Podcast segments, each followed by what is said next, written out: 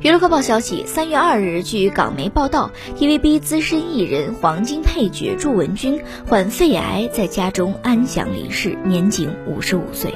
据了解，祝文君患肺癌一事，外界并不知情，因此此次突然被爆出离世，确实相当突然。祝文君作为 TVB 的老员工，入行至今足有三十三年，曾参演了不少经典港剧，在剧集中常常出演中年女性，形容深入人心。